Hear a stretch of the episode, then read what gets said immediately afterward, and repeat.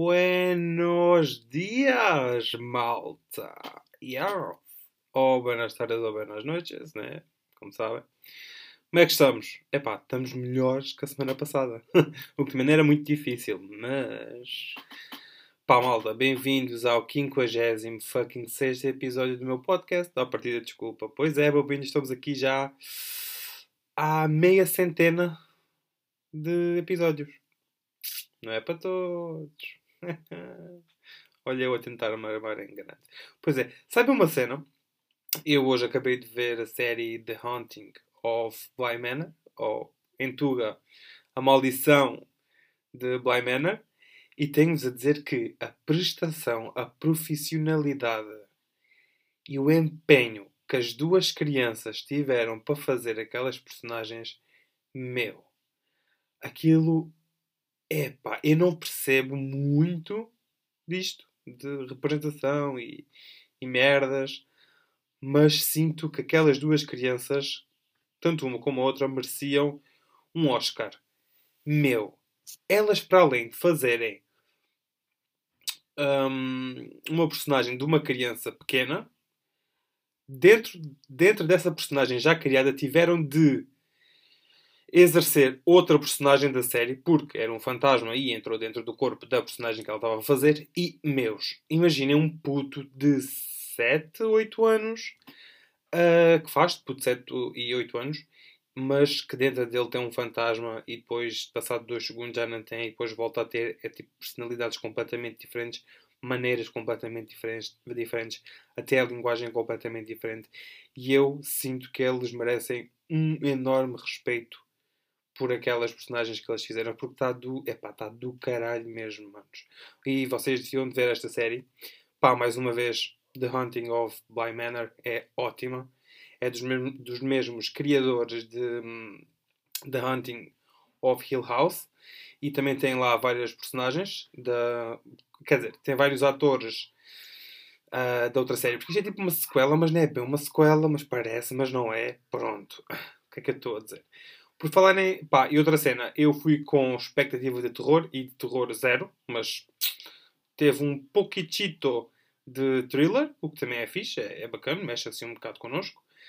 Uh, mas as minhas expectativas foram superadas noutro nível, porque ia com expectativa de terror e saí com uma expectativa brilhante de uma série brilhante em que tudo encaixa e vão buscar coisas de outro modo e, faz, e filmam de maneira diferente para mostrar outras coisas Epá, está epá, tá brutal. É, neste momento está no meu top, se calhar 10, se calhar 5 séries favoritas, porque realmente tanto o cenário como o empenho das personagens, a história em si, os mistérios desvendados, toda a teoria do, dos fantasmas está tão bem criado. Por, parabéns, a sério. Pá, muito. É pá, a sério. Isto sim era uma série que era me importava de fazer. Imagina, é pá, convidavam-me. Ah, tá bem, pode ser. Na minha hora em que não tenho nada para fazer, que é sempre. Quer dizer, quem me dera que fosse sempre, mas. Ainda no tema de semi-terror, pá, zombies. O que é que nós achamos de zombies? Eu tenho-vos a dizer. Hum, hum, sempre foi o meu. um, o meu ser fantástico, ser monstruoso, menos favorito foi um homem, porque é, é, tão. E algo neles é tão irrealista, e agora, passados muitos anos, consigo perceber o porquê. Porque eu vi um documentário, depois fui pesquisar mais sobre isto, e tecnicamente, se os zombies existissem, iriam durar muito pouco tempo. E era impossível ver um apocalipse zombie, pelo menos como nós o conhecemos, ou pelo menos vemos representado em séries e filmes, whatever. E muito improvavelmente nunca iríamos morrer por uh, zombies à solta à nossa volta. E porquê? Porque muitas coisas. Mas só vou dizer aqui as mais importantes e, e já é muito. Porque logo a primeira coisa que me faz super sentido é o facto de muitos zombies uh, têm pouca carne neles. É mais, nós vemos mais à base de ossos e cartilagens, muito poucos músculos. E agora digo-vos como é que um corpo consegue fazer movimentos sem músculos e sem todas as artérias, veias, I don't know, tipo que se interligam. Exato, não consegue. E no máximo tem tipo espasmos involuntários E foi isso que explicaram num dos, num dos documentários que eu vi, que é muito bom, chamado Mundo Mistério, do Filipe Castanhari. Vocês, calhar, conhecem o Filipe Castanhari. Pronto. Ele era um youtuber tuga, uh, tuga não, meu. Ele era um youtuber brasileiro, acho eu. Se não me engano, era muito amigo da Kefra Bookman. Pronto. Um, pronto, basicamente os zombies não conseguem andar. No máximo rastejariam mas dentro de poucos dias iriam morrer. E porquê? Morrer, hum, quer dizer, morrer eles já, já, já, supostamente já estão meio mortos, né? Mas iriam mesmo acabar tudo. E porquê? Porque um corpo, uh, um corpo, um corpo morto que come carne, cérebros, neste caso, I don't know, não sei muito, não sou especialista em zombies, desculpem lá, qualquer coisa. Uh, mas supostamente eles não iriam conseguir sobreviver muito tempo porque a carne iria putrificar, os ossos iriam putrificar, tudo iria putrificar e eles não iriam iam começar a desfazer em pedaços. Percebem? É o mesmo que ter, sei lá, epá, isto vai parecer boé hum, estranho, o um mínimo, uh, mas imaginem um corpo morto numa sepultura, passados sei lá, bué de tempo, uh, imóveis e fechados, eles desaparecem, viram pó. Agora imaginem, tipo, um zombie que já está na sua fase de decomposição e continua a comer restos de carne e depois fica nos dentes e depois as bactérias começam a corroer tudo. Pronto. Iria ser um processo muito mais avançado de putrificação, ou seja, eles iriam virar pó, ou seja, não iriam durar muito tempo. Portanto, não tinham muito medo por qualquer coisa ficam só a correr durante um ano, dois anos e eles desaparecem. Quem é que corre dois anos, meu? Porque. Pá, não sei. Eu não sou uma dessas pessoas. Gostava de ser? não. Não sei. Nunca experimentei. Outra coisa. Para um corpo ter. E nem sequer vou dizer para um corpo continuar vivo, porque um zombie já não está tecnicamente vivo mas para um corpo ter energia para conseguir uh, uh, levantar, correr, gemer, não sei, uh, teria, de ser, teria de se alimentar. Os zombies alimentam-se, mas é, é uma alimentação que não traz vitaminas, traz bactérias e para além do mais, muitos dos zombies não têm é, é esqueletos, não têm sistemas digestivos. Percebem? Ou seja, para onde é que toda a comida iria? o que é que seria absorvido e de onde é que seria absorvido. Percebem? Muita coisa não faz sentido, portanto, eles não iriam ter energia para se levantar. Pá, continuo a dizer espasmos involuntários. É o máximo que eles iriam ter. Malta, uh, sobre zombies. Há mais coisas? Há, mas não me estou a lembrar. E estas foram as que me captaram mais um, a narrativa. E com isto eu deixei de acreditar em, em apocalipse zombies, se bem que existe um vírus que é mais ou menos. Uh, é mais ou menos um zombie. É assim, este vírus existe numas moscas, acho eu, em que elas capturam o escaravelho e metem-lhe um veneno e conseguem controlar os, o escaravelho. Portanto, estão a ver. Mas lá está. Como nos zombies, se fossem reais, uh, tanto este escaravelho, passado uns dias, se calhar menos, uh, do veneno estar uh, dentro dele e ser controlado pela mosca, neste caso, ele acaba por morrer. Pronto, não sobrevive, é um veneno. Mais uma vez, ciência ajuda nestas explicações. mas o que é a ciência? A ciência será a família. Uau, Marcos, que bela ponte para este tema. Vamos falar sobre avós. é verdade, avós. Quem não tem? Foda-se. Pois a gente não tem a voz, infelizmente, porque já morreram ou nunca chegaram a conhecer. Peço imensa desculpa a essas pessoas. Hum. A sério, peço mesmo desculpa. Às vezes é um bocado insensível, mas acontece. Voltando às avós, é pá, isto agora quem não tem avó está para os ouvidos, ou oh, passa à frente. Uh, mas eu percebi-me de uma coisa: quanto mais velho os nossos avós estão, mais difícil se torna dizer não a eles. E com isto é, é não a, a, qualquer coisa. Imaginem, a minha avó diz-me: Oh, netinho. Primeiro a minha avó não fala assim, mas pronto, para aqui vai falar, porque eu quero aproximando. Ela diz-me: Netinho, Pá, não fala nada assim. netinho, ah, tenho aqui ah, umas notinhas para te dar. E eu digo, obviamente, claramente, não quero, obrigado.